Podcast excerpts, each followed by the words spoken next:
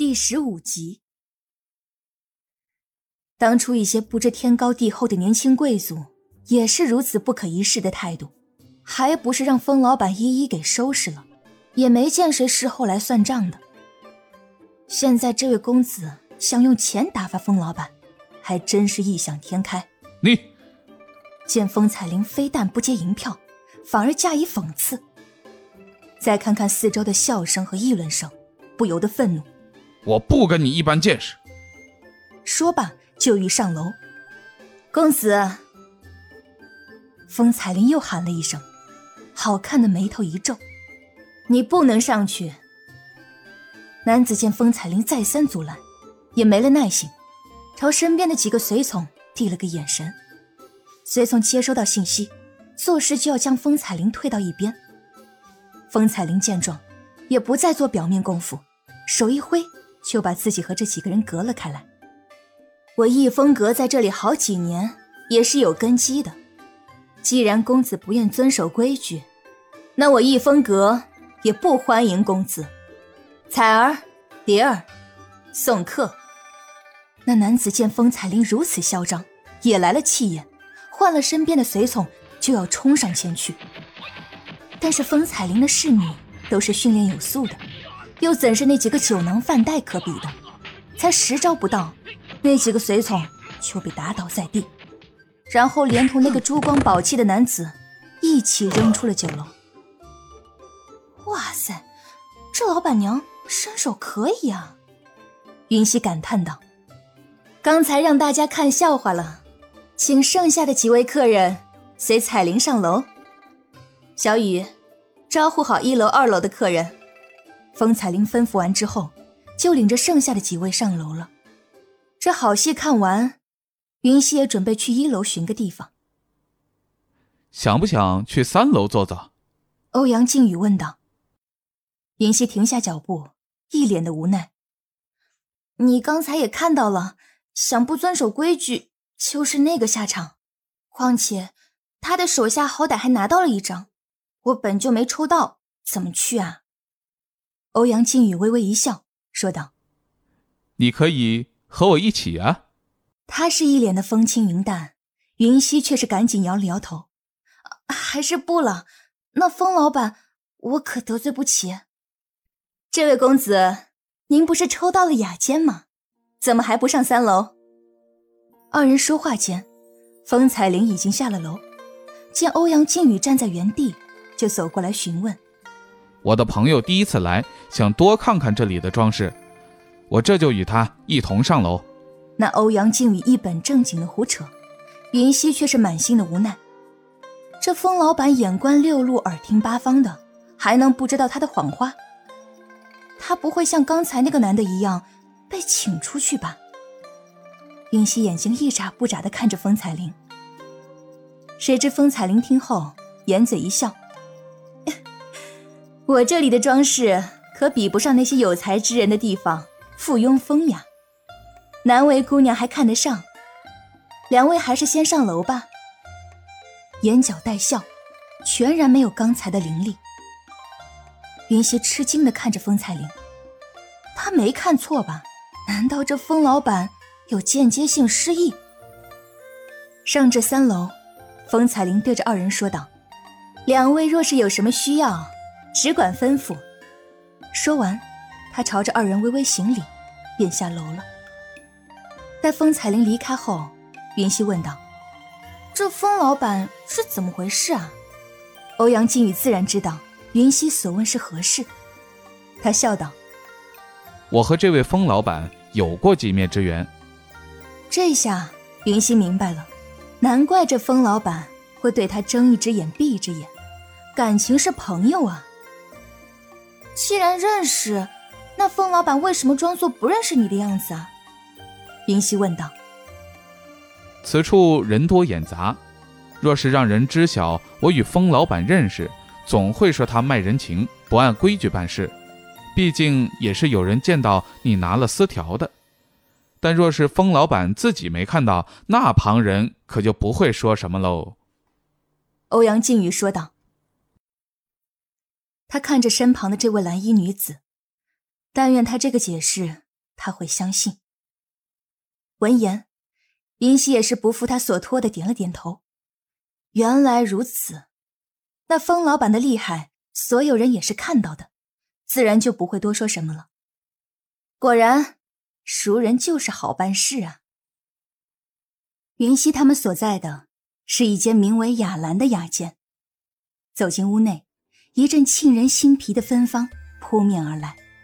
屋内以一帘珠帘分为两处，开门进来的就是喝酒品茶的桌台，珠帘后摆着一架古筝，珠帘的两旁放着两盆紫色的兰花。竟然是兰花！云溪吃惊的说道：“这个逸风阁果然是财大气粗，竟然能在初春的时候找到如此盛开的兰花。”嗯，这老板娘一定来头不小。云溪在这雅间里转了一圈之后，肯定的说道：“这里的东西看似简单，却都不是凡品。”或许吧。欧阳靖宇倒是对房间的摆设没有表现出过多的惊奇。站着多累，我们坐下说吧。好。云溪坐下。我叫郑云溪，还未请教公子尊姓大名。我叫欧阳靖宇。他将名字如实相告。虽然他出来前，父亲说为了行事方便，最好用化名，但他总觉得那个太麻烦。郑云溪，好名字，我可以直接叫你希儿吗？欧阳靖宇满眼期待的问道。云溪被欧阳靖宇的话吓了一跳，可可以？不是说古人都是很腼腆的吗？怎么眼前的这位？上来就叫的这么亲密，欧阳公子，别别别！云溪话才刚开口，欧阳靖宇就打断了他。欧阳公子叫着多生分啊，直接叫我靖宇或者阿宇都行。云溪讪讪的笑了笑，那行吧，我叫你靖宇好了。这人怎么比他还自来熟？我听你的口音似乎不是本地人。小希儿，你是来自何处啊？欧阳靖宇一手托腮，看着云溪问道：“这还给他加了个小字，要按实际年龄来算，他可是要大他好几岁呢。不过看着欧阳靖宇托腮看着他的样子，倒也是好看。这帅哥卖起萌来也是萌的不要不要的。我确实不是大齐人，我的家乡是一个小村落。”叫中华人民共和国，嗯，碰巧到了这里。欧阳靖宇一副恍然大悟的模样。原来是这样，不过我猜那个什么中华人民共和国一定是个山清水秀、人杰地灵的好地方，不然怎么会孕育出小希儿这样的大美人呢？没看出来，这欧阳靖宇还这么会说话。这张脸放在现代。那就是一枚标准的小鲜肉，再加上略显魅惑的外表和说话萌萌哒的样子，一定会融化万千少女的心啊！这好听的话谁都爱听，尤其是夸女孩子漂亮的话。云溪听后，嘴角也是止不住的笑意。你呢？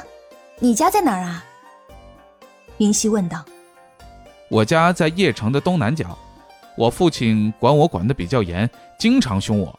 这次是我偷偷溜出来的。”欧阳靖宇说道。虽然和事实有一定的出入，但也是大差不差。但这话若是被欧阳老爹听见，只怕是要气死了。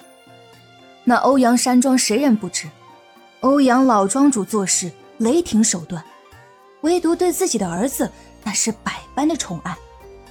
平时说都不会说，更别说凶他了。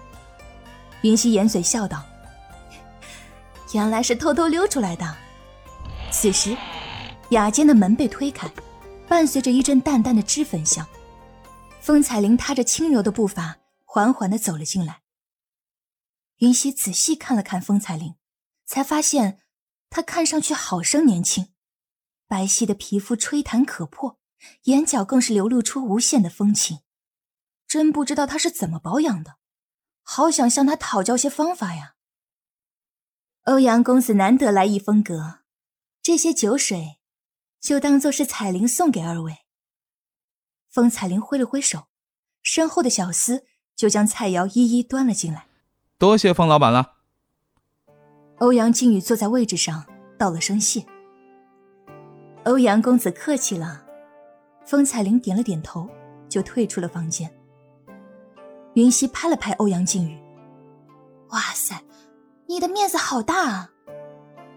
而且，也不知道是不是他的错觉，那风彩玲虽然依旧行事敏捷、风情万种的，但他总觉得风彩玲对欧阳靖宇似乎有一丝的敬畏。都是托了我家老头子的福。欧阳靖宇拿起酒壶，将盖子掀开，闻了闻，惊讶的说道：“这可是七十年的女儿红。”说罢。就给自己倒了一杯，一饮而尽。然后他也给云溪倒了一杯。小希儿，你尝尝。有这么好喝吗？云溪半信半疑的接过酒杯，尝了一口，顿时他就觉得喉咙里火辣辣的。他立马喝了一大碗的茶。这七十年的女儿红真不是盖的。哈哈哈。见云溪眉头紧皱，脸颊微红的样子。欧阳靖宇笑道：“小希儿，原来你不会喝酒啊？”云溪瞥了他一眼：“女的不会喝酒，不是很正常吗？”见云溪有些不高兴，欧阳靖宇也止住了笑容，给云溪夹了块菜：“是是是，那小希儿就多吃些菜。”话虽如此，但云溪依旧将二人的酒杯满上。今日出门，没想到能认识你，相逢即是有缘。喝了这杯酒，我们就算是朋友了。好，我欧阳靖宇也是个爽快之人，你这个朋友，我欧阳靖宇认了。酒杯相碰，二人将酒一饮而尽。这三楼雅间的布置确实文雅清新，但似乎也没什么特别之处啊。那封老板还要抽签，太小题大做了吧？云溪环顾四周，并没有什么令人心动的事物。小希儿，别着急呀，宝贵的东西当然不是可以随意见到的。欧阳靖宇微微一笑，示意云溪不要心急。见欧阳靖宇一副我知晓一切的模样，云溪忍不住问道：“你又知道了？”先卖个关子喽。说话间，一阵香气飘来，不同于风采铃身上的胭脂香，这香气淡淡的。花香中夹杂着青草香，沁人心脾，好闻极了。一个女子踏步而入，只见那女子一袭白衣，盈盈柳腰用一淡粉色腰带束着，身上并无多余的装饰，只有一个紫色璎珞垂于腰间。肌肤胜雪，双目犹如一泓清泉，流转之际，别有一番清雅高贵的气质。虽然戴着面纱，但只是这眉目，就已经让人为之所摄，不敢亵渎。冷傲灵动中又略带勾魂摄魄之姿，怎能不让人魂牵梦绕呢？这女子宛如从画中走出来的一般，不知面纱下的脸，又是如何的倾国倾城。饶是云溪这样的女子，也不由得看痴了。小女子如雪，见过欧阳公子。